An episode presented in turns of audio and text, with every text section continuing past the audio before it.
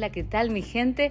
Bienvenidos una vez más a la cuarta temporada de Leyendo con Vale. Te saluda Valeria Estrada. Estoy contenta de poder compartir una nueva etapa, un nuevo libro y te agradezco de todo corazón eh, por estar ahí, por estar apoyando este, mm, este ministerio en donde yo te he comentado que en algún momento me he encontrado con estos libros que mm, me han enriquecido espiritualmente y dije, yo no puedo quedarme solamente con esta bendición, tengo que compartir estos libros y de repente Dios puso esta idea de, de, poder leer estos libros para aquellas personas que les gusta leer pero que tal vez la vida está muy ajetreada.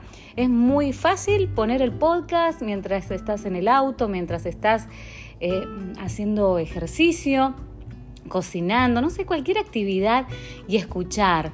Eh, mientras realizamos las actividades. Siempre te recomiendo que si vos tenés la oportunidad en tu país de comprar este libro, que lo hagas, porque es una manera de seguir apoyando los ministerios de los autores eh, que, a los que Dios ha inspirado con estas palabras llenas de poder, llenas de sabiduría y llenas del Espíritu Santo. En esta ocasión estamos comenzando con el capítulo número uno del libro de Elena de White, El Camino a Cristo, con comentarios del pastor Alejandro Bullón.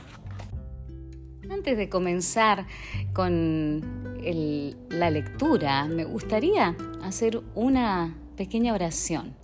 Ahí donde estás, acompáñame a orar.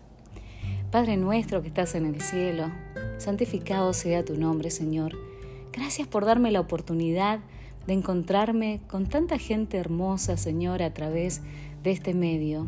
En este momento te pido que abras nuestras mentes, nuestros corazones, para que podamos ser receptores de esta lectura y podamos entenderla y aplicarla de la mejor manera posible en nuestras vidas.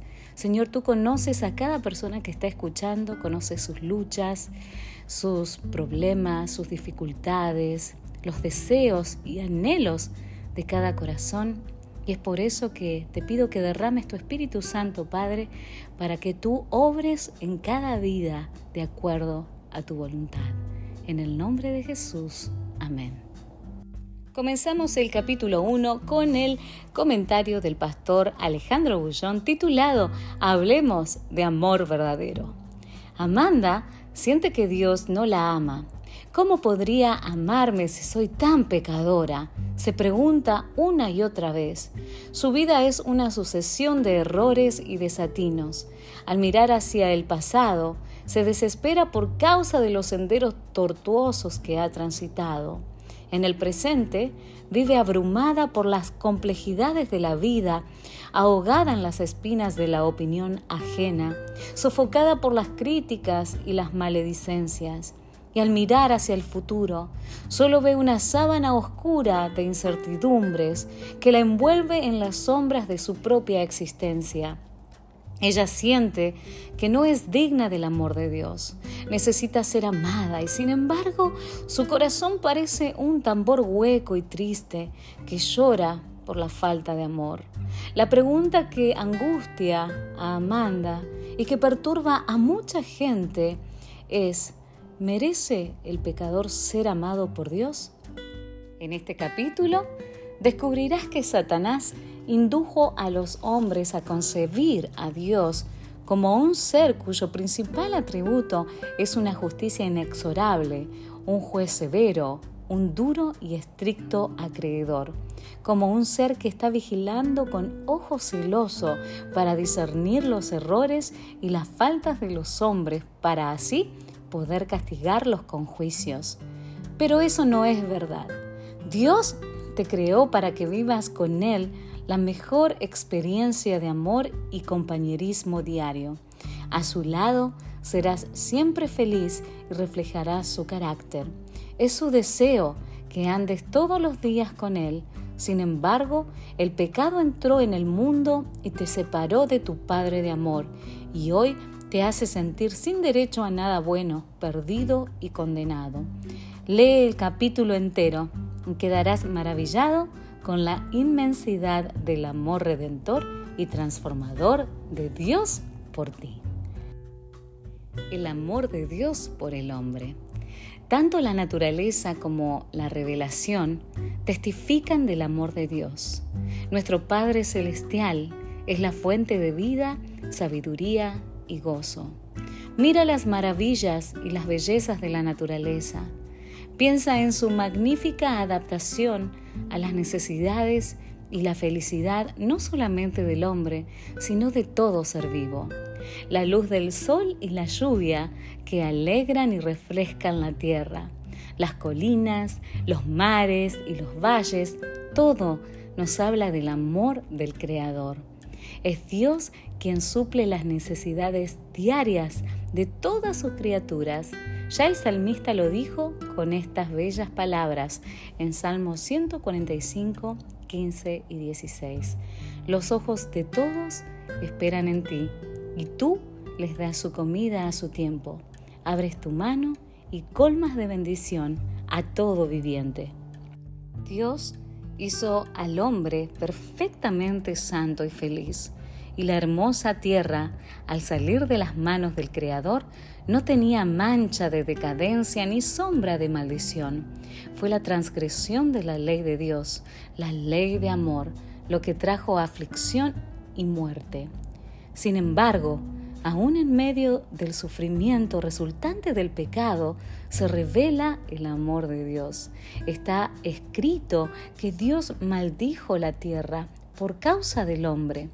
Los espinos y los cardos, las dificultades y las pruebas que colman su vida de trabajo y preocupaciones le fueron asignados para su bien, como una parte de la preparación necesaria en el plan de Dios para elevarlo de la ruina y la degradación que ha causado el pecado. El mundo, aunque caído, no es todo tristeza y miseria. En la naturaleza misma hay mensajes de esperanza y consuelo. Hay flores en los cardos y las espinas están cubiertas de rosas. Dios es amor. Está escrito en cada capullo de flor que se abre en cada tallo de hierba que brota, los preciosos pájaros que llenan el aire de melodías con sus alegres cantos, las flores exquisitamente matizadas que en su perfección perfuman el aire, los elevados árboles del bosque con su profuso follaje de viviente verdor, todo testifica del tierno y paternal cuidado de nuestro Dios y de su deseo de hacer felices a sus hijos. La palabra de Dios revela su carácter. Él mismo ha declarado su amor y su piedad infinitos. Cuando Moisés oró, te ruego que me muestres tu gloria, el Señor respondió, haré pasar toda mi bondad delante de ti. En Éxodo 33, 18 y 19. Esta es su gloria el Señor pasó delante de Moisés y proclamó, Señor, Señor, Dios compasivo y bondadoso, lento para la ira y grande en amor y fidelidad, que mantiene su invariable amor a millares, que perdona la iniquidad, la rebelión y el pecado. Él es tardo para enojarse y abundante en amor porque se deleita en su invariable amor. Dios ha unido nuestro corazón a Él con señales innumerables en los cielos y en la tierra. Él ha buscado revelársenos mediante las cosas de la naturaleza y de los más profundos y tiernos lazos terrenales que el corazón humano pueda conocer. Sin embargo, estas cosas solo representan su amor de forma imperfecta. A pesar de que se han dado todas estas pruebas, el enemigo del bien cegó la mente de los hombres para que ellos miraran a Dios con temor, para que lo consideraran severo e implacable. Satanás indujo a los hombres a concebir a Dios como un ser cuyo principal atributo es una justicia inexorable, un juez severo, un duro y estricto acreedor. Pintó al Creador como un ser que está vigilando con ojo celoso para discernir los errores y las faltas de los hombres, para así poder castigarlos con juicios. Jesús vino a vivir entre los hombres para disipar esa densa sombra, revelando al mundo el amor infinito de Dios. El Hijo de Dios descendió del cielo para manifestar al Padre. A Dios nadie lo vio jamás. El Hijo único que es Dios, que está en el seno del Padre, Él lo dio a conocer. Esto se encuentra en el libro de Juan, capítulo 1, versículo 18. Nadie conoce bien al Padre sino el Hijo, y aquel a quien el Hijo lo quiera revelar. Cuando uno de sus discípulos le pidió, muéstranos al Padre, Jesús respondió, ¿tanto tiempo hace que estoy con ustedes y no me has conocido, Felipe? El que me ha visto a mí, ha visto al Padre. ¿Cómo dices, muéstranos al Padre? Juan 14, versículos 8 y 9. Jesús, al describir su misión terrenal, dijo, El Señor me ungió para dar buenas nuevas a los pobres, me envió a sanar a los quebrantados de corazón, a pregonar a los cautivos libertad, a los ciegos vista, a dar libertad a los oprimidos. Esta fue su obra. Anduvo haciendo el bien y sanando a todos los oprimidos por Satanás. Había aldeas enteras donde no se oía un gemido de dolor en casa alguna porque él había pasado por ellas y sanado a todos sus enfermos. Su obra daba evidencias de su unción divina. En cada acto de su vida revelaba amor, misericordia y compasión. Su corazón rebosaba de tierna compasión por los hijos de los hombres. Tomó la naturaleza humana para poder simpatizar con nuestras necesidades. Los más pobres y humildes no tenían temor de acercarse a Él. Aún los niñitos se sentían atraídos hacia Él. Les gustaba subirse a sus rodillas y contemplar ese rostro pensativo, bondadoso de amor. Jesús no suprimió ni una palabra de verdad, pero siempre la expresaba con amor.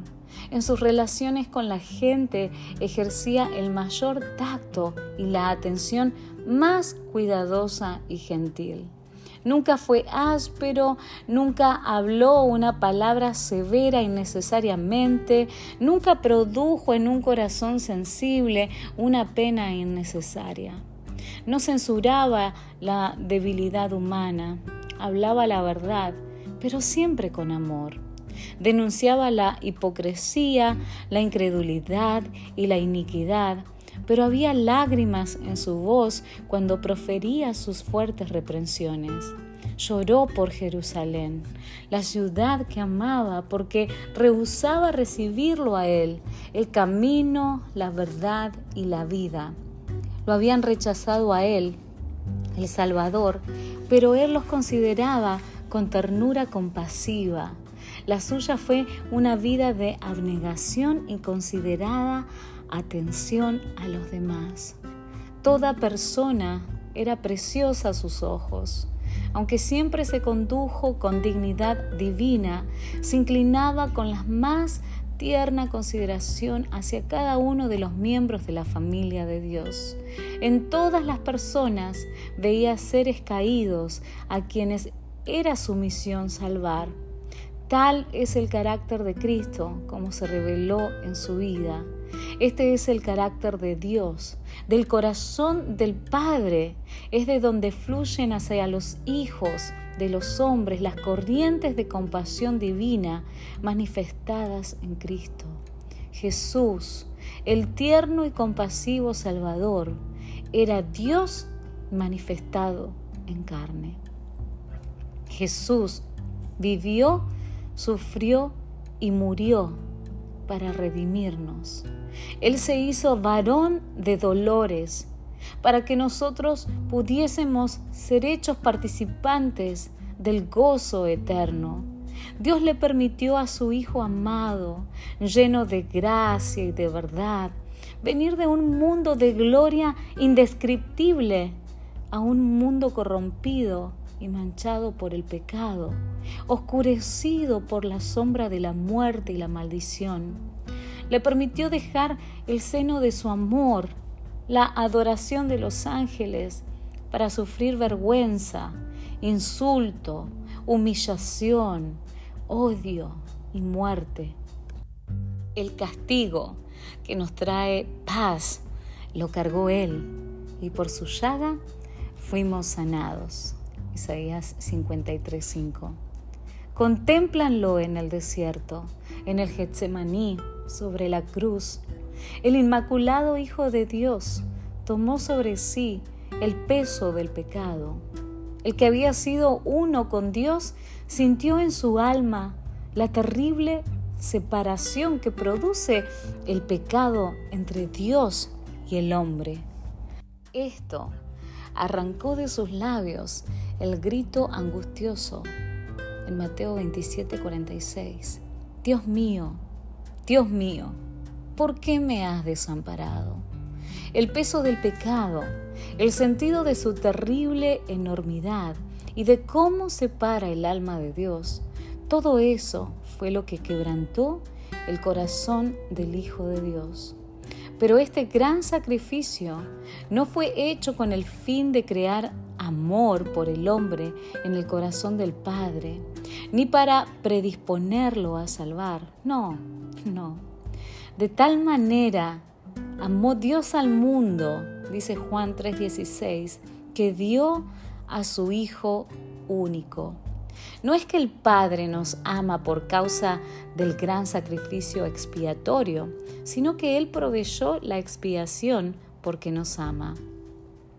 Cristo fue el medio por el que el Padre pudo derramar su amor infinito sobre un mundo caído. Dios estaba en Cristo reconciliando consigo al mundo. Dios sufrió con su Hijo. En la agonía del Getsemaní, en la muerte del Calvario, el corazón del amor infinito pagó el precio de nuestra redención. Jesús decía, por eso me ama el Padre, porque yo doy mi vida para volver a tomarla. Juan 10, 17. Es decir, tanto te amaba mi Padre, que me ama aún más porque he dado mi vida para redimirte. Soy muy amado por mi Padre, porque me convertí en tu sustituto y fiador, porque entregué mi vida y tomé tus deudas, tus transgresiones, por medio de mi sacrificio. Dios puede ser a la vez el justo y el que justifica al que tiene fe en Jesús. Nadie, sino el Hijo de Dios, podía efectuar nuestra redención, porque solo Él, que estaba en el seno del Padre, podía darlo a conocer. Solo Él, que conocía la altura y la profundidad del amor de Dios, podía manifestarlo. Nada menos que el sacrificio infinito realizado por Cristo en favor del hombre caído podía expresar el amor del Padre hacia la humanidad perdida. De tal manera amó Dios al mundo que dio a su Hijo único. Lo dio no solamente para que viviera entre los hombres, no solo para que cargara sus pecados y muriera como un sacrificio, lo dio a la raza caída. Cristo debía identificarse con los intereses y las necesidades de la humanidad. El que era uno con Dios se ha unido con los hijos de los hombres por medio de lazos que jamás serán deshechos. Jesús, dice Hebreo 2.11, no se avergüenza de llamarlos hermanos. Es nuestro sacrificio, nuestro abogado, nuestro hermano, quien lleva nuestra forma humana ante el trono del Padre y por las edades eternas, será uno con la raza que ha redimido. Es el Hijo del Hombre. Y todo esto para que el hombre pudiera ser levantado de la ruina y la degradación del pecado para que pudiera reflejar el amor de Dios y participar del gozo de la santidad. El precio pagado por nuestra redención. El sacrificio infinito de nuestro Padre Celestial al dar a su Hijo para que muriera por nosotros debería darnos un concepto elevado de lo que podemos llegar a ser gracias a Cristo. Cuando el inspirado apóstol Juan consideró la altura, la profundidad y la anchura del amor del Padre hacia la raza que perecía, se llenó de adoración y reverencia. Y no pudiendo encontrar un lenguaje adecuado con el cual expresar la grandeza y la ternura de este amor, exhortó al mundo a contemplarlo. Miren qué gran amor nos ha prodigado el Padre, que seamos llamados hijos de Dios. Primera de Juan 3.1. Cuán valioso hace esto al ser humano. Por medio de la transgresión, los hijos del hombre se hacen súbditos de Satanás. Por medio de la fe en el sacrificio expiatorio de Cristo, los hijos de Adán pueden llegar a ser hijos de Dios. Al tomar la naturaleza humana, Cristo eleva a la humanidad.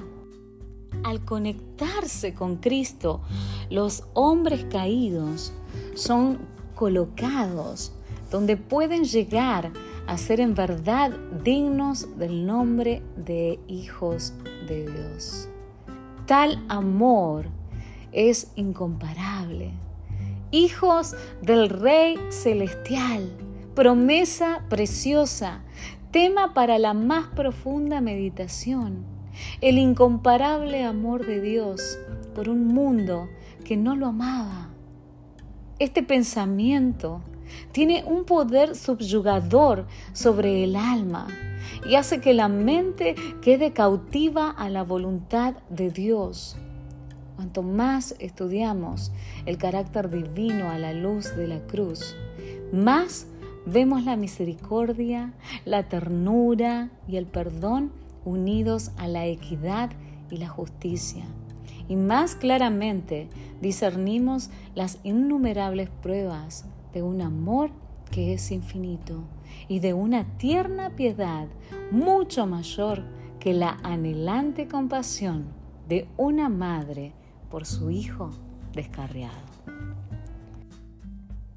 Incomparable, dice el pastor Alejandro Bullón en su comentario del capítulo número uno. El amor de Dios por ti no depende de tus buenas o malas acciones. Él simplemente te ama porque la esencia de su ser es el amor. Dios es amor. Él es eterno y su amor también lo es. No acaba nunca. El Señor no se cansa de amarte. Te ama si eres un buen hijo y andas en sus caminos. Pero si no quieres saber nada de Él y lo abandonas, te sigue amando. Su amor por ti no está condicionado a tu conducta. Su amor no es un sentimiento. El tiempo deteriora los sentimientos. El amor divino es un principio, no tiene fin. El otoño llega a tu vida que el tiempo tiñe de blanco tu cabellera oscura. Surcos profundos aparecen en tu rostro, pero la lozanía del amor divino continúa palpitando en cada nuevo amanecer. Pero Dios no acepta tu conducta errada. Él no se adapta a los caprichos del hombre. Cuando estuvo en esta tierra, no suprimió ni una palabra de verdad, pero siempre la expresaba con amor. En sus relaciones con la gente ejercía el mayor tacto y la atención más cuidadosa y gentil. Nunca fue áspero, nunca habló una palabra severa innecesariamente, nunca produjo en un corazón sensible una pena innecesaria, no censuraba la debilidad humana, hablaba la verdad, pero siempre con amor.